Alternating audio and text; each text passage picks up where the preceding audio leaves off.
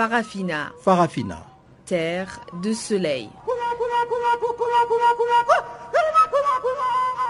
Farafina. Farafina. Un magazine d'infos africaine.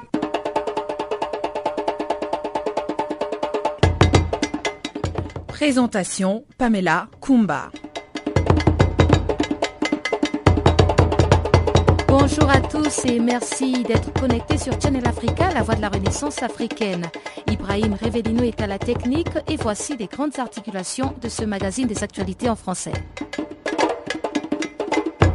Crise burundo-burundaise, l'ex-président prône les négociations. Prélude au New York Forum qui s'ouvre vendredi à Libreville, la capitale gabonaise, sous le sceau des énergies renouvelables. Et puis les femmes algériennes revendiquent l'application de la loi contre les violences domestiques. Donc c'était les grandes lignes du jour, on en parle en détail tout de suite après ce bulletin des informations présenté par Guillaume Cabissoso.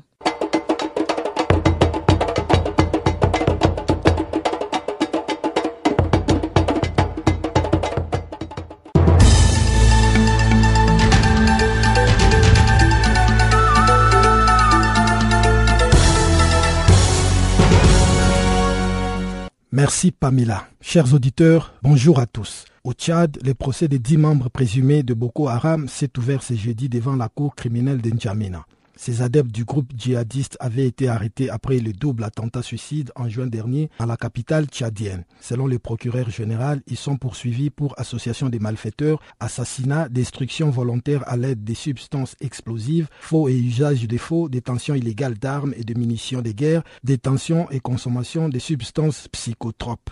Mahamat Mustafa alias Banafanai, de nationalité nigériane, figure parmi la dizaine de personnes jugées et est présenté par les autorités tchadiennes comme le cerveau du double attentat. Mustafa aurait également coordonné un vaste réseau de trafic d'armes et de munitions entre le Tchad, le Cameroun et le Nigeria et aurait également ficelé la logistique du groupe Boko Haram pour ces trois pays. Une soixantaine de suspects ont été arrêtés par la police tchadienne dans le cadre des enquêtes sur ces attaques contre l'école de police et les abords du commissariat central de police qui avait fait 34 morts et plus de 100 blessés. Au Burundi, à dater de mercredi 26 août, le Sénared, une plateforme politique composée d'anciens cadres du parti au pouvoir, d'opposants et des membres de la société civile, a dit ne plus reconnaître le président Kouroundiza en tant que chef de l'État. Une déclaration survenue mercredi au moment où Pierre Nkurunziza prononçait un nouveau discours à la nation six jours après sa prestation de serment. Dans ses discours centrés essentiellement sur la sécurité, il a annoncé plusieurs mesures, parmi lesquelles celles relatives à la réforme de la loi sur les ONG, du statut de la société civile et des confessions religieuses, dont certaines organisations étaient à la pointe de la lutte contre son troisième mandat. Dans la foulée, Pierre Nkurunziza a rétabli les services civiques obligatoires, notamment en ce qui concerne les étudiants. Le président burundais a également annoncé un certain nombre de mesures économiques, dont le développement des aides aux communes. Une mesure qui verra ainsi chaque commune du pays bénéficier d'une enveloppe de 500 millions de francs burundais par année en vue des actions de développement. Au Burkina Faso, les partis membres de l'ex-majorité ont menacé de se retirer de tous les processus électoraux après l'invalidation de 42 de leur candidature aux législatives d'octobre prochain. Les dirigeants de l'ancien parti au pouvoir s'insurgent contre ce qu'ils qualifient d'une décision arbitraire, déni de justice et viol de la Constitution. Si nos membres exclus des élections ne sont pas réintégrés, nous n'allons à aucune élection, a martelé le premier vice-président du CDP, Achille Tapsola, dans une conférence de presse tenue hier en réaction à la décision du Conseil constitutionnel. Pour marquer leur désapprobation, le président du CDP, Edi Komboigo, et ses camarades ont appelé leurs militants à la désobéissance civile.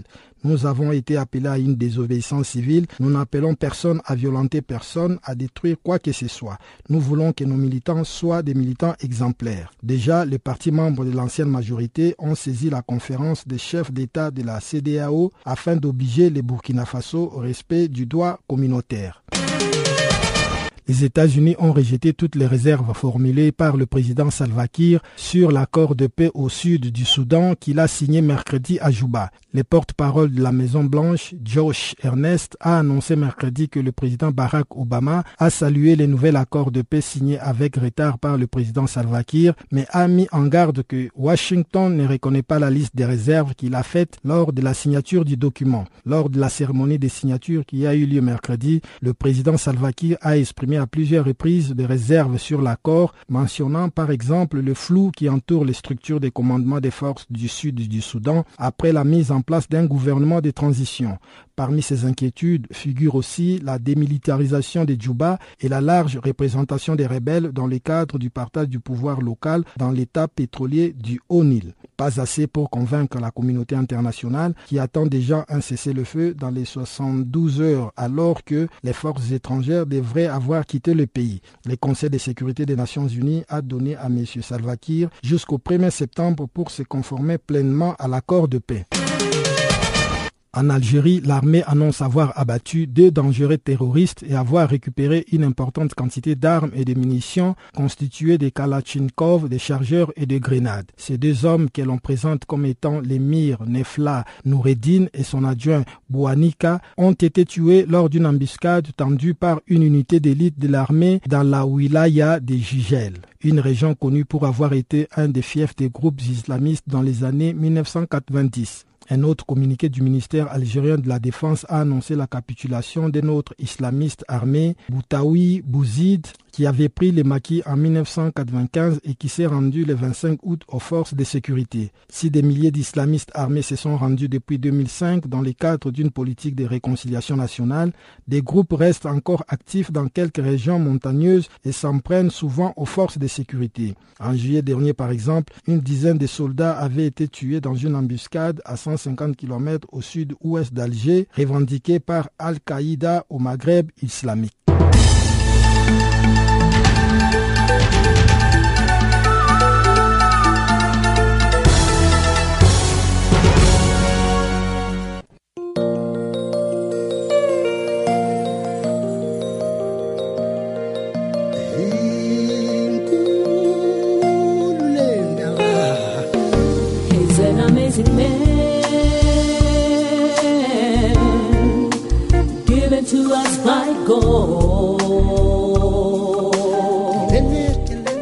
Channel Africa, la voix de la renaissance africaine.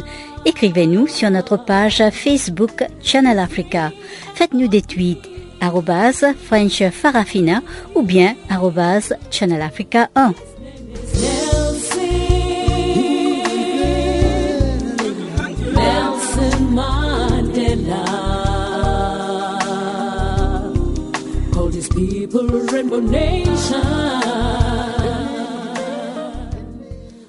Rebonjour à tous. Au Burundi, le problème politique est loin d'être résolu malgré la réélection du président Pierre Kourounzinza à un troisième mandat. Mercredi, dans son adresse à la nation, le numéro un du pays, qui a défié la communauté internationale et panafricaine, a déclaré que son pays est sujet à un problème d'insécurité. À noter aussi que l'Ouganda entend jouer son rôle de médiateur afin de décrisper l'ambiance politique du pays et l'ex-président Sylvestre Kibantunganya pense qu'il faut effectivement que les Burundais en viennent aux négociations. Suivez donc cette intervention de l'ex-président burundais sur la situation actuelle de son pays. Bon, c'est une situation qui exige attention et responsabilité. Attention de la part des amis du Burundi, à commencer bien sûr par les voisins du Burundi, mais également la région et l'Afrique entière, et responsabilité de la part euh, des acteurs politiques burundais, au vu justement de la gravité de cette situation que d'aucuns donnent comme une situation pouvant amener à des cas de violence au cas où des positions politiques et des décisions politiques de grande envergure ne seraient prises et mises en application. L'opposition euh, dit ne plus reconnaître le président Kourountinsa en tant que chef d'État. Est-ce que pour vous, ce troisième mandat avait vraiment lieu d'être dans un pays euh, dont on parle de, de, crise sociopolitique? Je pense qu'aujourd'hui, on doit apprendre et s'engager à faire la politique euh, dans la clarté. Quand on lit l'accord d'Arusha pour la paix et la réconciliation au Burundi, et en voie de conséquence, la constitution de 2005 qui en est tributaire, si on n'a pas d'arrière-pensée ou d'autres euh, agenda cachés, on ne peut ne pas conclure qu'aujourd'hui au Burundi, aucun chef d'État ne peut aller au-delà de deux mandats. Peu importe euh, le mode euh, par lequel il, y est arrivé au niveau des élections. Donc, le problème du troisième mandat doit être posé dans des termes clairs. Un mandat qui est, à mon avis, non conforme à l'accord d'Aoucha et en voie de conséquences anticonstitutionnelles. Et c'est ce mandat-là qui est en train de causer tous ces problèmes d'ordre politique, d'ordre sécuritaire auxquels les Burundais et le Burundi font face aujourd'hui. Alors, on a parlé un peu de l'opposition, oui, qui dit ne plus reconnaître le président Pierre Kourounzinza, mais on voit aussi cette même opposition qui est en train de euh, euh, dîner avec le pouvoir en place. Est-ce que, selon vous, on peut prendre en considération la position de cette opposition-là qui ne semble pas être très décisive sur ce qu'elle veut exactement? Bon, je pense que là aussi, il faudrait aller plus en profondeur dans les analyses et les conclusions qu'on prend. Quand on considère le pouvoir au Burundi, c'est un pouvoir qui normalement se construit et s'exerce depuis 2005 autour du parti CNDD-FDD. Mais ce parti, depuis quelques mois, connaît de profondes divisions internes. Quelles divisions, d'ailleurs, à mon avis, ont exacerbé la crise burundaise aujourd'hui. Et le troisième mandat de Thierry Nkurunziza a été davantage contesté depuis qu'à l'intérieur du CNDD-FDD, il y a eu ce qu'on a appelé les frondeurs.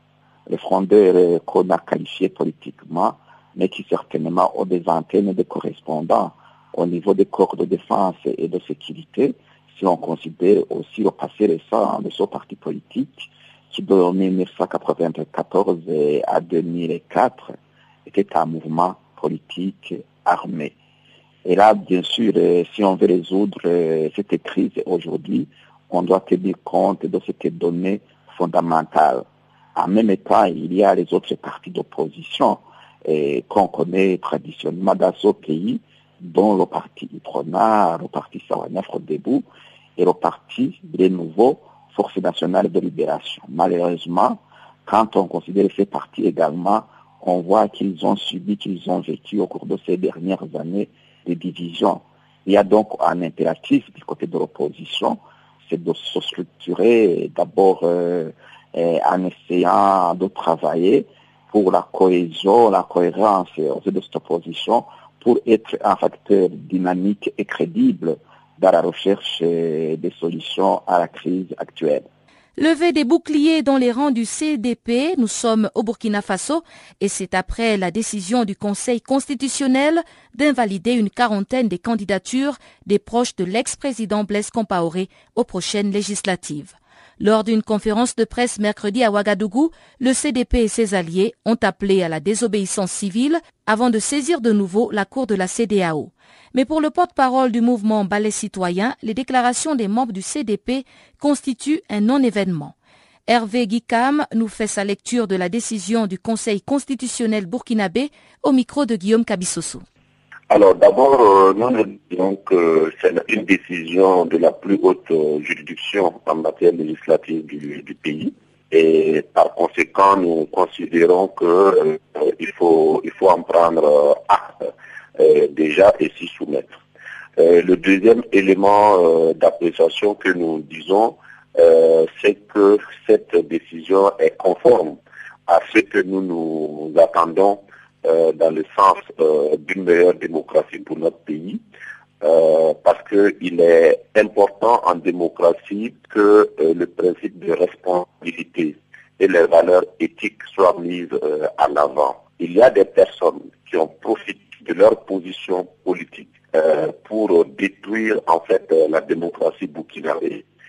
ce projet a échoué parce que le peuple s'est opposé et il semble donc tout à fait euh, indiqué que conformément à l'internalisation donc euh, de la charte qui a été faite, que euh, cette personne-là euh, soit sanctionnée du point de vue donc de la responsabilité et politique euh, de ce point de vue-là au niveau du, du balai citoyen. Nous, nous nous réjouissons et nous nous réjouissons d'autant plus que nous pensons que ça doit servir d'exemple pour tous les tripatouilleurs qui se trouvent sur le continent africain par rapport maintenant à la réaction de ceux dont les candidatures ont été invalidées par le Conseil constitutionnel.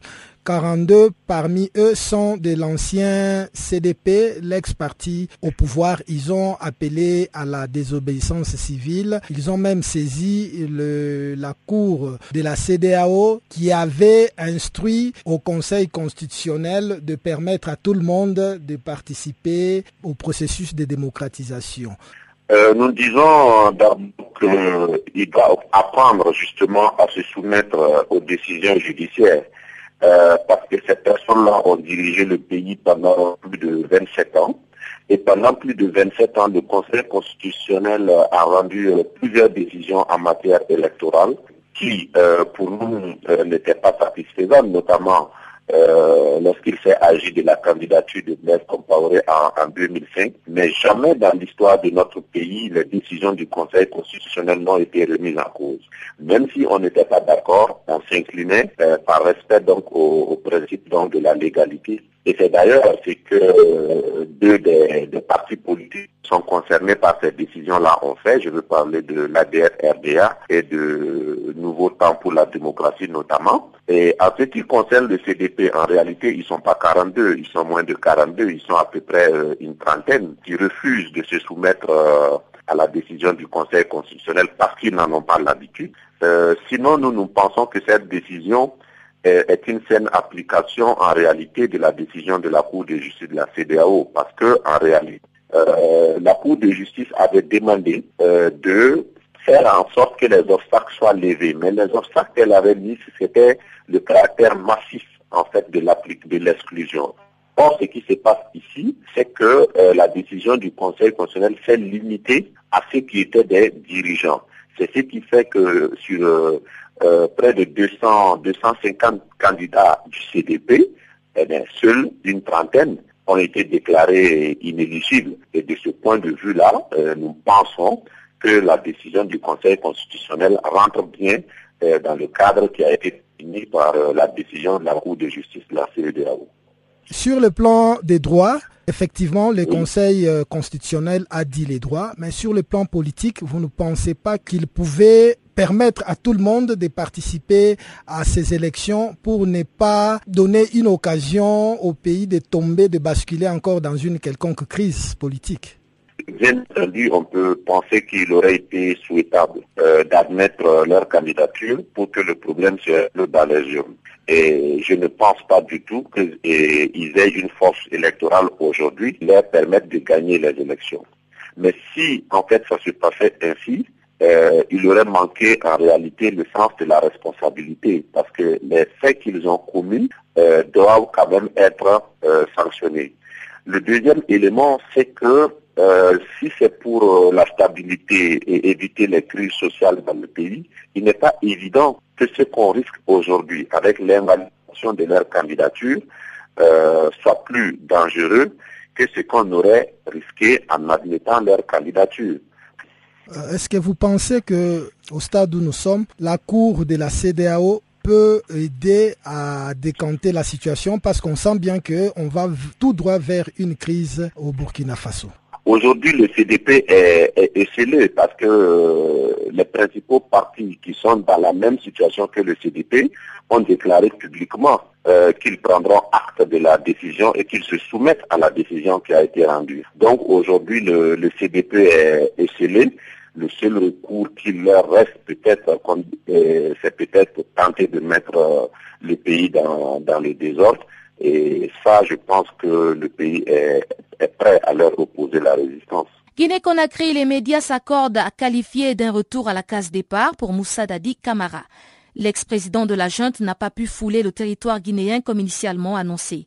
Et pour la énième fois depuis sa tentative de rentrer à Conakry, l'ex-président guinéen a dû faire demi-tour à Ouagadougou, son pays d'asile.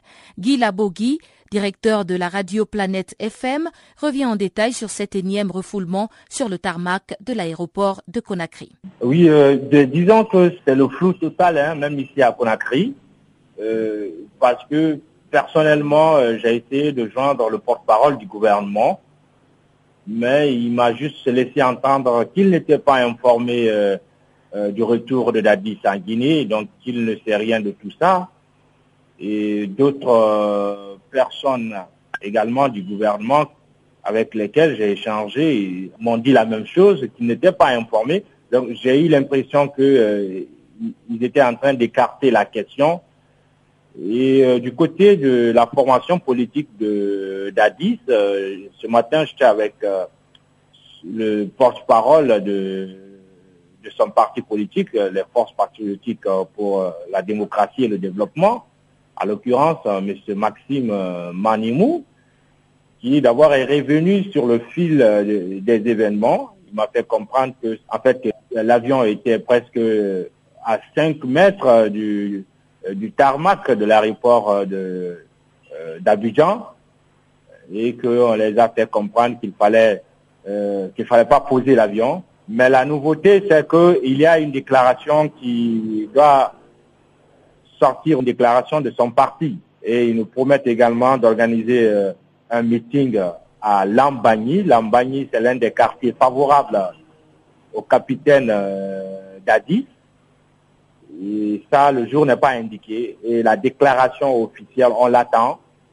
Mais ce qui est connu de tous, c'est que l'avocat d'Addis a fait part de son intention de porter plainte au niveau de la cour de la CDAO contre la Guinée et la Côte d'Ivoire pour avoir mis en danger la vie de plusieurs personnes. Je sais que l'information là également, vous la détenez. C'est vrai, Dadis n'est pas rentré hier à Conakry. Il était attendu puisqu'à l'aéroport, euh, ses militants et sympathisants s'étaient euh, rassemblés depuis d'ailleurs très tôt le matin puisqu'il était annoncé euh, officiellement à 14 heures. Mais dans les environs de 12 heures, 14 heures, c'est plutôt l'ancien Premier ministre guinéen, Lansana euh, Kouyaté, qui était aussi attendu, qui avait quitté le pays euh, depuis 2013 euh, à l'issue des élections législatives, qui a de l'opposition aujourd'hui. C'est le président du Parti de l'espoir pour le développement national. Donc il était aussi attendu au pays et il devrait rentrer dans le même vol que Dadis, dans l'avion ivoirien, mais il est rentré seul et il a été accueilli par ses militants à l'aéroport, les militants de Dadis euh, ont été euh, euh, dispersés parce que il y a l'un d'entre eux qui a été interpellé par les forces de l'ordre. Donc les autres ont riposté et les forces de l'ordre également ont répliqué par des gaz lacrymogènes. Et aujourd'hui, selon toujours le porte-parole Maxime Manemou des forces patriotiques pour la démocratie et le développement, il y a une dizaine de militants qui ont été arrêtés et qui sont jusqu'à présent détenus. Donc, ils vont également déclencher une procédure euh, au niveau de la Guinée par rapport à ça. Mais euh, voilà ce qu'on peut retenir euh, officiellement de Dadis. et également, le, porte-parole nous a fait comprendre qu'ils n'ont pas renoncé au retour de Dadis. Ils vont encore voir d'autres alternatives pour qu'il rentre, puisque selon eux, il est libre de tout mouvement, il est un, il est un citoyen euh, guinéen, donc euh, de l'espace CDAO, et il y a ce principe euh, de l'espace CDAO qui parle de la libre circulation des citoyens et de leurs biens des citoyens membres de l'espace sans autorisation préalable. Donc voilà l'un des arguments que brandit ici euh, le parti de Dadis pour faire valoir euh, son retour euh, dans son pays. Merci Guy Labogui, directeur donc de Radio Planète FM. Et puis, selon une information de dernière minute livrée par nos confrères de BBC Afrique, citant le ministre gadéen de l'Intérieur, Moussa Dadis Kamara serait actuellement à Accra, au Ghana.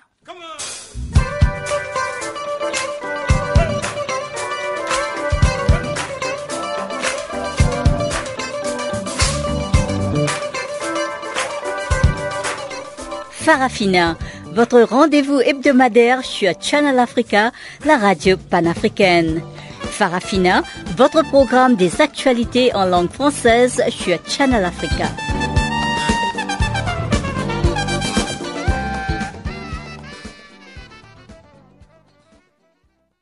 En Algérie, plusieurs associations de défense des droits des femmes ont appelé le Sénat afin de promulguer la nouvelle loi modifiant le code pénal algérien. Cette loi votée en juin dernier par la Chambre basse populaire algérienne criminalise les violences conjugales ainsi que le harcèlement sexuel. Mais au CIDEF, Centre d'information sur les droits de l'enfant et de la femme, on pense que certains conservateurs, tapis dans l'ombre, retarderaient la promulgation de la nouvelle loi. Explication de Nadia Atsaï, présidente du CIF et professeur de droit à l'université d'Alger. Oui, oui. Alors, bon, en fait, il s'agit d'une modification du code pénal euh, qui, euh, sur proposition euh, du ministère de la Justice, a incriminé les violences conjugales. Donc, on a nommé les violences conjugales euh, violence donc exercée par le mari sur son épouse.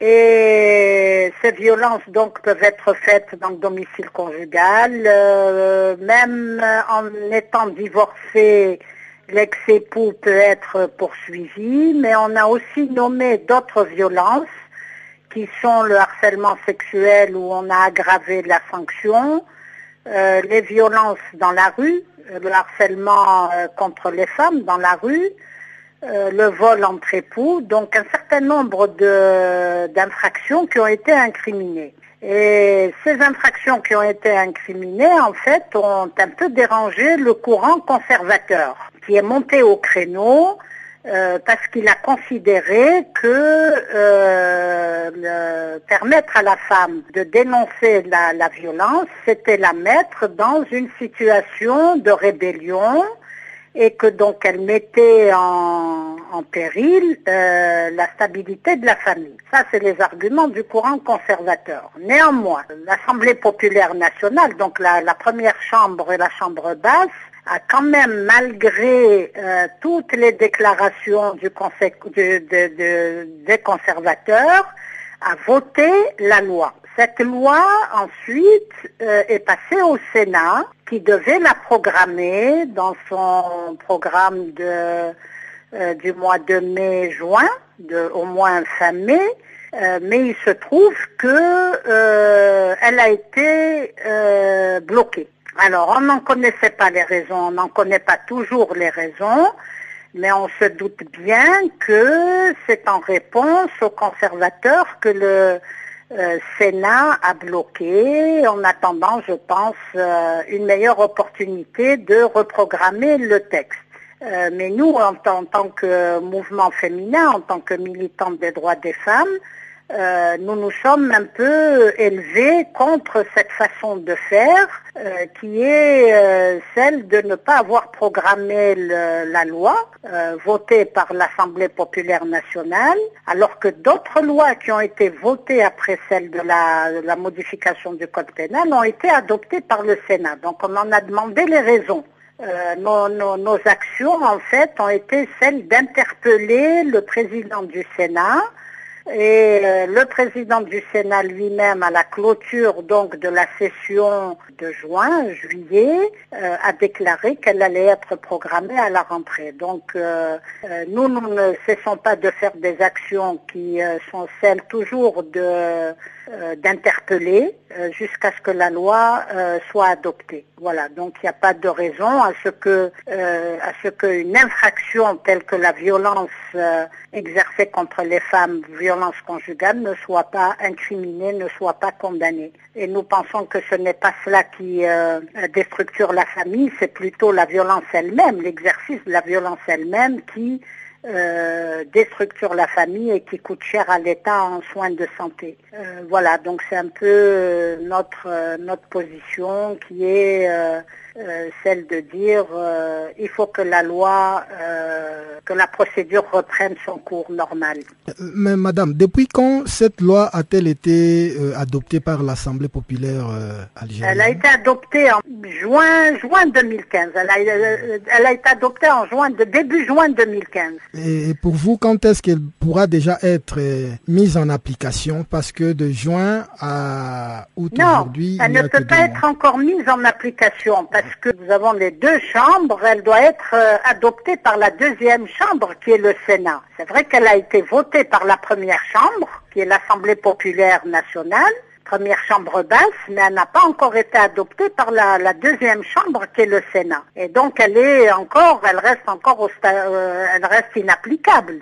Ne peut être appliquée que lorsque le Sénat l'adoptera et qu'elle sera ratifiée par euh, le président de la République. Quand est-ce que le Sénat va se réunir eh ben, nous, justement? eh ben, nous, nous pensons que ça pourrait être fait à la rentrée, la, la, rentrée euh, de l'automne au Parlement. Donc, euh, lorsque le Parlement reprendra sa, ses sessions euh, à la rentrée, donc septembre-octobre. Je pense qu'elle elle va être programmée dans le courant du premier du trimestre, du dernier trimestre de l'année. Libreville, la capitale gabonaise, a abrité ce jeudi la fin de l'AGOA, l'African Growth and Opportunity Act. Pour rappel, il s'agissait pour les conférenciers d'Afrique et des Amériques d'élaborer de meilleures stratégies de partenariat.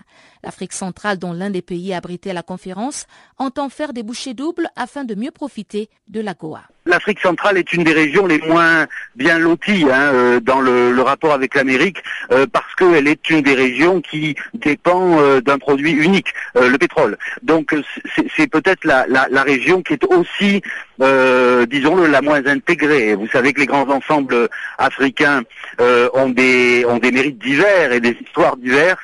Il y a bien sûr la, la SADEC, la SADC en Afrique australe qui est la plus puissante autour du géant sud-africain. Il y a le marché d'Afrique de l'Est qui lui aussi commence à se développer très fort autour du Kenya et d'un pôle textile et tertiaire dans les services en Éthiopie. Et puis après, vous avez l'Afrique de l'Ouest avec là euh, un marché euh, aux vertus traditionnelles qui exporte aussi quelques produits agricoles. Et puis, euh, j'allais dire à la fin, au bout du compte, vous avez le marché l'Afrique centrale, ce qu'on a appelé avant la CEMAC, qui existe toujours, mais qui a tendance à se fondre dans un ensemble plus grand qui est la CEAC, qui est un organisme qui est basé à Libreville au Gabon. Et bien dans cette CEAC, Libreville, mais aussi bien sûr le, géant de cette CEAC le Cameroun. Dans cet ensemble-là, il y a vraiment beaucoup de difficultés à trouver une intégration économique euh, précise et, bien sérieuse dans la région. Euh, d'ici au Gabon, on ne peut quasiment pas exporter dans la sous-région. Les normes ne sont pas les mêmes, les étiquetages ne sont pas les mêmes, la monnaie est la même, mais beaucoup d'embarras sur euh, la route des exportateurs euh, se dressent tous les jours et donc c'est un des facteurs quand même euh, qui pèse sur la capacité d'exportation internationale de cette région de ne pas pouvoir déjà exporter chez le voisin.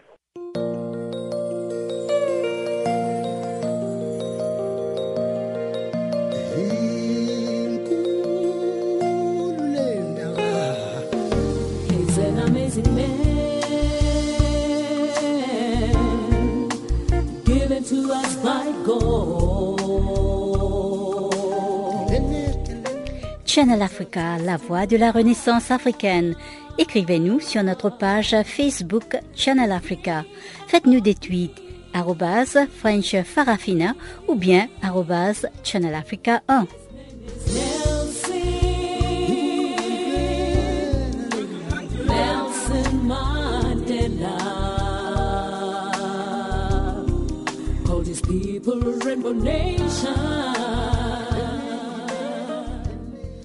Chers auditeurs, l'actualité sur Farafina se poursuit maintenant avec le bulletin économique présenté par Ngoyi Kabila.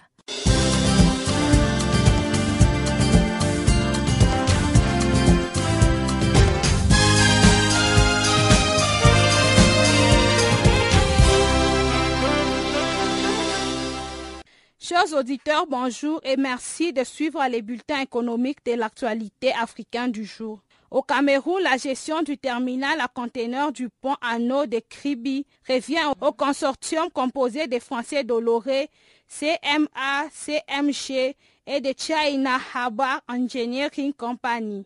Le premier ministre camerounais Philemon Hang a confirmé dans une annonce à la presse africaine que ce consortium se fixera pour objectif le développement et l'exploitation de cette infrastructure au Cameroun. Il faut dire que l'entreprise chinoise Chic y a effectué le premier travaux.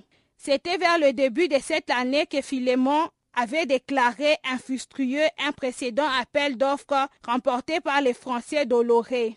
Cette offre portait sur le financement, la construction et l'exploitation du port en eau profonde de Kribi. Cependant, China Exim Bank et Tchèque envisageaient le financement et la construction du du pont, d'où les changements d'objectifs dans la construction du port de Kribi. Notons que les clauses du rapport financier de la construction du pont de Kribi au Cameroun n'ont pas été révélées au public. Le gestionnaire d'actifs sud-africains Investec Asset Management a révélé la clause finale d'Investec Afrique Credit Opportunity Fund One. Cette clause se chiffre à 226,5 millions de dollars américains.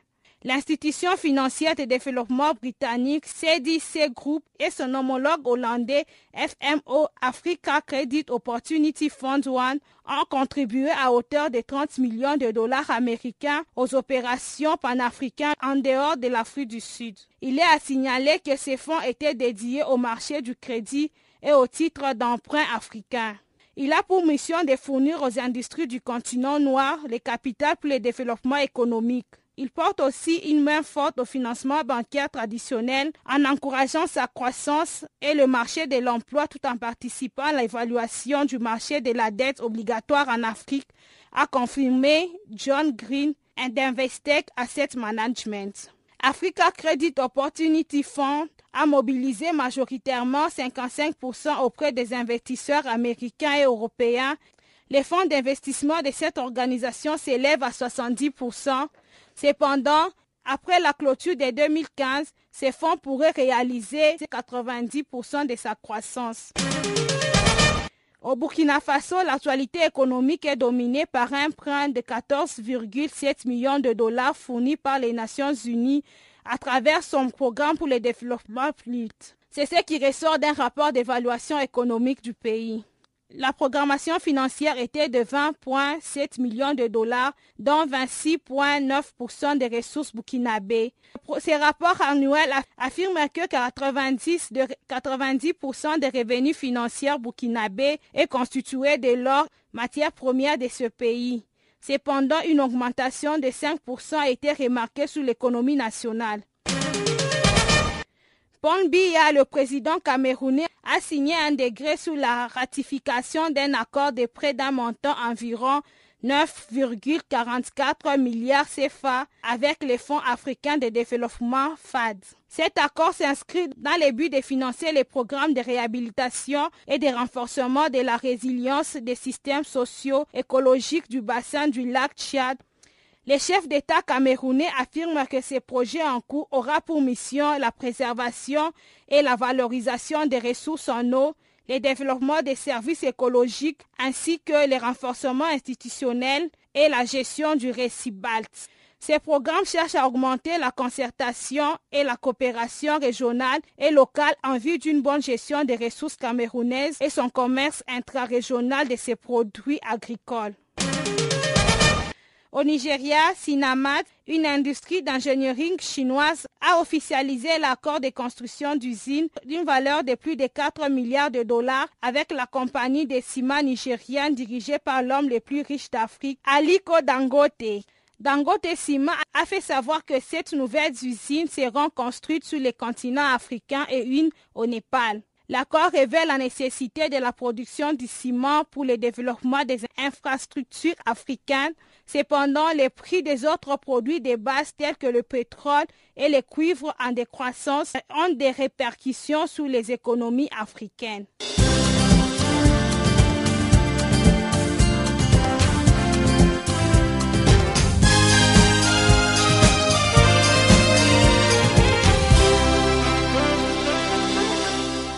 Libreville, la capitale gabonaise, a abrité ce jeudi la fin de l'AGOA, l'African Growth and Opportunity Act. Pour rappel, il s'agissait pour les conférenciers d'Afrique et des Amériques d'élaborer de meilleures stratégies de partenariat. L'Afrique centrale, dont l'un des pays abritait la conférence, entend faire des bouchées doubles afin de mieux profiter de l'AGOA. L'Afrique centrale est une des régions les moins bien loties hein, euh, dans le, rapport avec l'Amérique euh, parce qu'elle est une des régions qui dépend euh, d'un produit unique, le pétrole.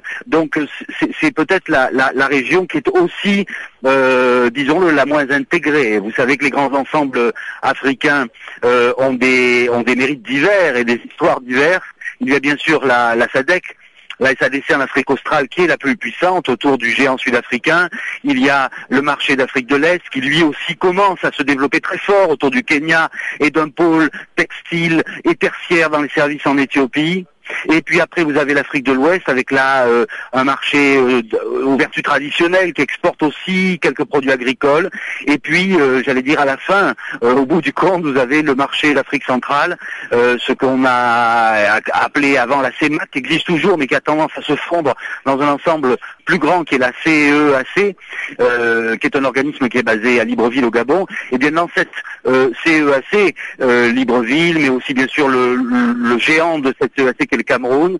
Dans cet ensemble-là, il y a vraiment beaucoup de difficultés à trouver une intégration économique euh, précise et, bien sérieuse dans la région. Euh, d'ici au Gabon, on ne peut quasiment pas exporter dans la sous-région.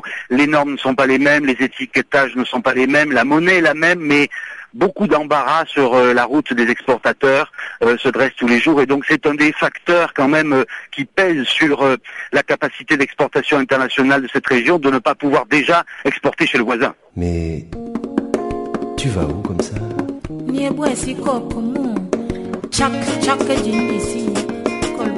Channel Africa. Channel Africa. Channel Africa, la voix de la Renaissance africaine. Retrouve-nous sur www.channelafrica.co.za.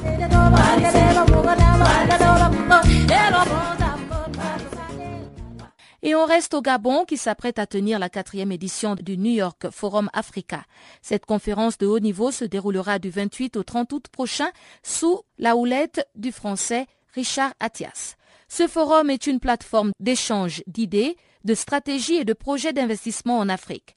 Notre correspondant à Libreville, Benoît Hatzinger, nous parle des enjeux de cette quatrième édition du New York Forum Africa.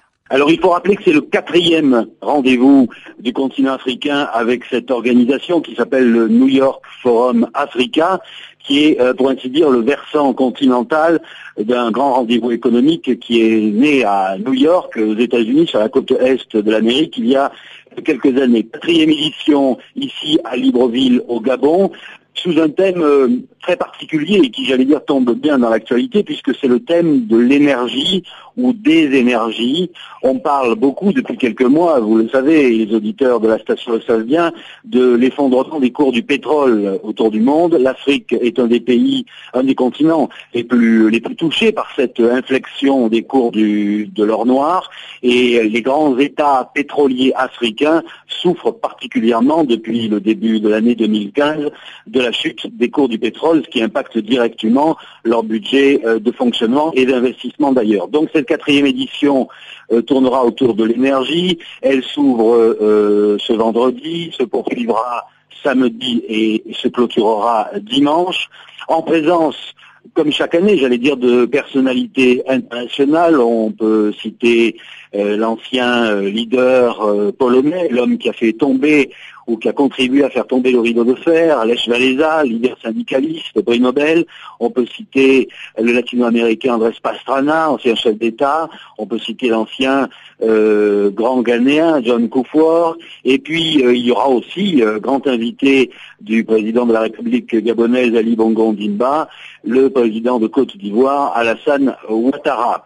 À leur côté, de très nombreux banquiers, investisseurs, hommes d'affaires, hommes de médias, hommes de réseau, qui tous se retrouvent chaque année ici à Libreville au Gabon pour euh, non pas faire des affaires, comme on peut le croire initialement, mais pour euh, développer des projets et essayer de concevoir le devenir, l'avenir d'un continent qui a besoin d'argent, bien sûr, mais qui a aussi besoin d'idées, d'idées génératrices de projets. L'objet du New York Forum, c'est d'être en quelque sorte un think tank, un laboratoire d'idées pour essayer d'envisager l'avenir de notre continent africain avec, avec une vision et, disons, plus de prévision sur euh, l'avenir. Euh, depuis des années, vous savez, les institutions internationales travaillent sur l'Afrique. Il y a la Banque mondiale, il y a le FMI, il y a la Banque africaine de développement, mais bien peu de lieux sur le continent africain travaillent dans la prospective, dans le devenir du continent. Il y a en Afrique du Sud de grands laboratoires d'idées, ils sont très nombreux euh, chez le géant sud-africain, notamment à Pretoria, mais bien peu sur le continent africain. Et donc ce New York Forum, euh, en dehors des frontières de l'Afrique du Sud, qui est encore une fois le lieu de la réflexion sur le devenir du continent, ce New York Forum Africa est ici en Afrique centrale un moment de réflexion pour essayer de concevoir le destin du continent. En Algérie, plusieurs associations de défense des droits des femmes ont appelé le Sénat afin de promulguer la nouvelle loi modifiant le code pénal algérien. Cette loi votée en juin dernier par la Chambre basse populaire algérienne criminalise les violences conjugales ainsi que le harcèlement sexuel. Mais au CIDEF, Centre d'information sur les droits de l'enfant et de la femme, on pense que certains conservateurs, tapis dans l'ombre, retarderaient la promulgation de la nouvelle loi. Explication de Nadia Atsaï, présidente du CIF et professeur de droit à l'université d'Alger. Oui, oui. Alors, bon, en fait, il s'agit d'une modification du code pénal euh, qui, euh, sur proposition donc euh, du ministère de la Justice, a incriminé les violences conjugales. Donc, on a nommé les violences conjugales euh, violence donc exercée par le mari sur son épouse. Et ces violences donc peuvent être faites dans le domicile conjugal, euh, même en étant divorcé, l'ex-époux peut être poursuivi, mais on a aussi nommé d'autres violences qui sont le harcèlement sexuel où on a aggravé la sanction, euh, les violences dans la rue, euh, le harcèlement euh, contre les femmes dans la rue, le vol entre époux, donc un certain nombre d'infractions qui ont été incriminées. Et ces infractions qui ont été incriminées, en fait, ont un peu dérangé le courant conservateur, qui est monté au créneau euh, parce qu'il a considéré que euh, permettre à la femme de dénoncer la, violence, c'était la mettre dans une situation de rébellion et que donc elle mettait en, péril euh, la stabilité de la famille. Ça, c'est les arguments du courant conservateur. Néanmoins, l'Assemblée populaire nationale, donc la, la première chambre et la chambre basse, quand même, malgré euh, toutes les déclarations du conseil, des conservateurs, a voté la loi. Cette loi, ensuite, euh, est passée au Sénat, qui devait la programmer dans son programme de, euh, du mois de mai-juin, au moins fin mai, mais il se trouve qu'elle a été bloquée. Alors, on n'en connaissait pas les raisons, on n'en connaît pas toujours les raisons, mais on se doute bien que c'est en réponse aux conservateurs que le euh, Sénat a bloqué, en attendant, je pense, euh, une meilleure opportunité de reprogrammer le texte.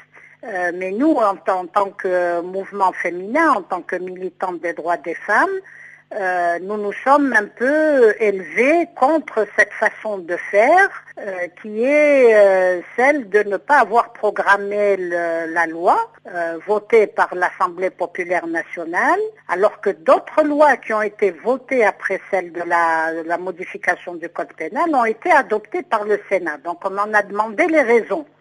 nos, actions, en fait, ont été celles d'interpeller le président du Sénat et euh, le président du Sénat lui-même, à la clôture donc de la session de juin, juillet, euh, a déclaré qu'elle allait être programmée à la rentrée. Donc euh, nous, nous ne cessons pas de faire des actions qui sont celles toujours de d'interpeller jusqu'à ce que la loi soit adoptée. Voilà, donc il n'y a pas de raison à ce que à ce qu'une infraction telle que la violence exercée contre les femmes, violences conjugales ne soient pas incriminés, ne soient pas condamnés. Et nous pensons que ce n'est pas cela qui euh, déstructure la famille, c'est plutôt la violence elle-même, l'exercice de la violence elle-même qui euh, déstructure la famille et qui coûte cher à l'État en soins de santé. Euh, voilà, donc c'est un peu euh, notre notre position qui est euh, celle de dire euh, il faut que la loi, euh, que la procédure reprenne son cours normal. Mais madame, depuis quand cette loi a-t-elle été adoptée par l'Assemblée populaire algérienne? Elle a été adoptée en juin, juin 2015. Elle a, elle a été adoptée en juin, de début juin 2015. Et pour vous, quand est-ce qu'elle pourra déjà être mise en application? Parce que de juin à août aujourd'hui, elle ne peut pas être encore mise en application parce que nous avons les deux chambres, elle doit être euh, adoptée par la deuxième chambre qui est le Sénat. C'est vrai qu'elle a été votée par la première chambre, qui est l'Assemblée populaire nationale, première chambre basse, mais elle n'a pas encore été adoptée par la, deuxième chambre qui est le Sénat. Et donc elle est encore, elle reste encore au euh, elle reste inapplicable. Elle ne peut être appliquée que lorsque le Sénat l'adoptera et qu'elle sera ratifiée par euh, le président de la République. Quand est-ce que le Sénat va se réunir eh ben, nous, justement? Eh ben, nous, nous pensons que ça pourrait être fait à la rentrée, la, la, rentrée euh, de l'automne au Parlement. Donc, euh, lorsque le Parlement reprendra sa, ses sessions euh, à la rentrée, donc septembre-octobre. Je pense qu'elle elle va être programmée dans le courant du premier du trimestre, du dernier trimestre de l'année. Et avant de nous quitter, voici le bulletin des sports présenté par Ngoï Kabila.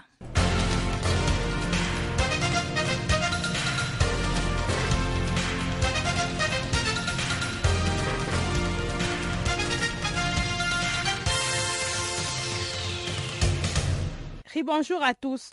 Ces bulletins des sports commencent par les mondiaux d'athlétisme de Pékin. La Kenyane Kiven Kiyang, sacrée championne du monde du 300 mètres steple, à 23 ans, elle remporte la médaille d'or en 9 minutes 19 secondes 11.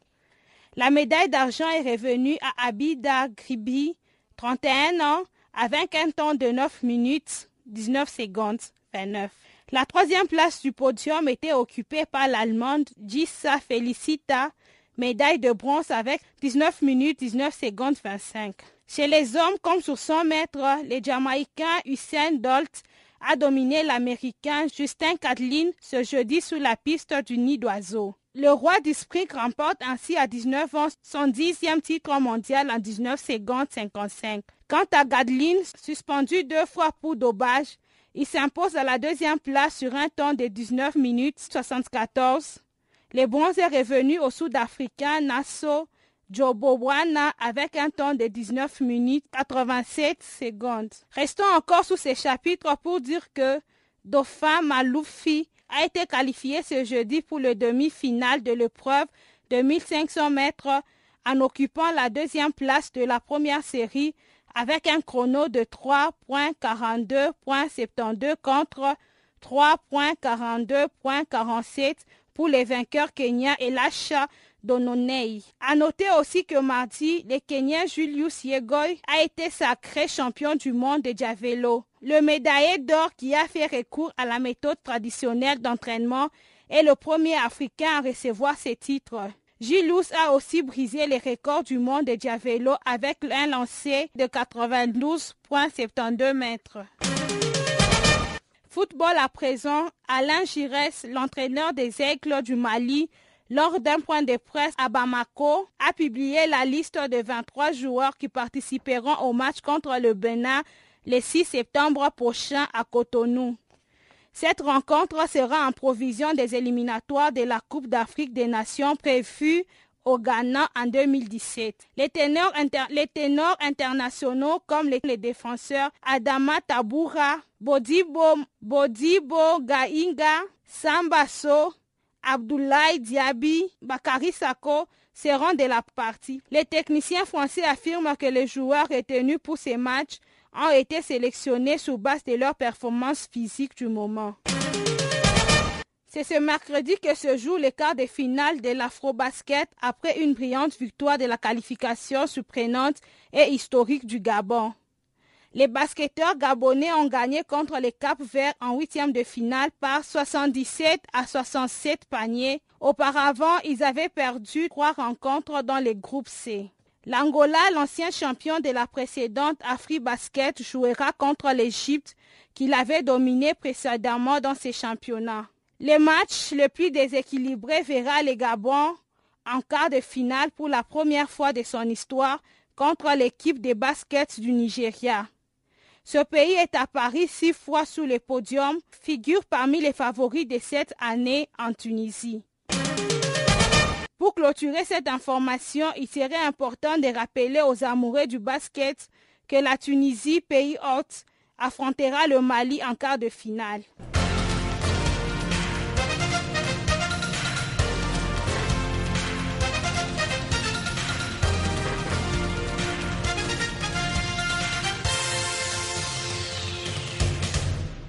wakunandemantula musathiwa kwalutala wakunandemantula ubusixolo kuhlonishwana.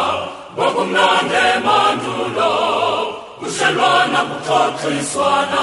Kuxoxiswana kuxoxiswana kusathiwa kwalutala izintombi zishikila izinsizwa zihayi ngoma kukonusana kukonusana gusati wangolutana emanu